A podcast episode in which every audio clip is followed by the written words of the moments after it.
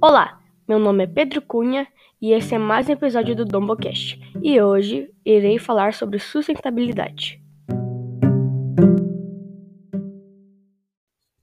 Sabemos que o assunto sustentabilidade é um tema muito amplo, mas hoje especificamente falarei sobre agricultura sustentável.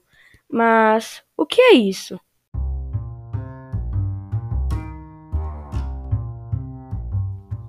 Bom, de acordo com o site Meio Sustentável, a agricultura sustentável é aquela que respeita o meio ambiente, é justa do ponto de vista social e consegue ser economicamente viável. A agricultura, para ser considerada sustentável, deve garantir às gerações futuras a capacidade de suprir as necessidades de produção e qualidade de vida no planeta.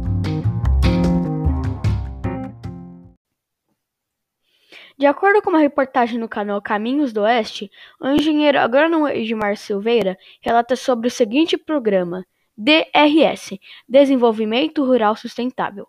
Há 15 anos, o Programa de Desenvolvimento Rural da Itaipu transforma o trabalho de famílias ligadas à agropecuária e leva mais saúde e qualidade para quem recebe os alimentos.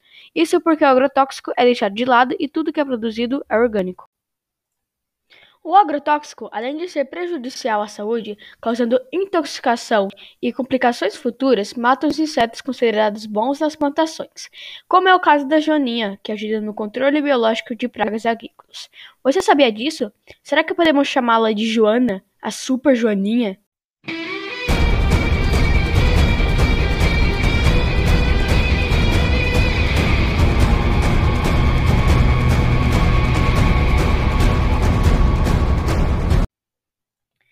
She is a great biological control agent. Joaninhas são besouros que, em suas fases diversas, se alimentam de afídeos, áfides, moscas de fruta, piolhos, cochonilhas e outros insetos que causam danos às plantas quando em desequilíbrio. As joaninhas controlam a população desses insetos praga de forma muito eficiente. Thank you, Joaninha. You are welcome in the planet. E fica a dica de um filme muito bom e baseado em fatos, O Menino que Descobriu o Vento. Baseado em uma história real, esse filme da Netflix mostra como um menino conseguiu construir um moinho de vento e garantir a irrigação das colheitas do seu vilarejo na África, salvando várias famílias da fome.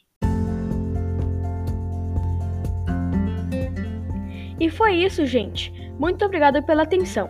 E se quiserem mais informações desse tipo, é só ouvir os outros podcasts do Dombocast. Tchau e obrigado.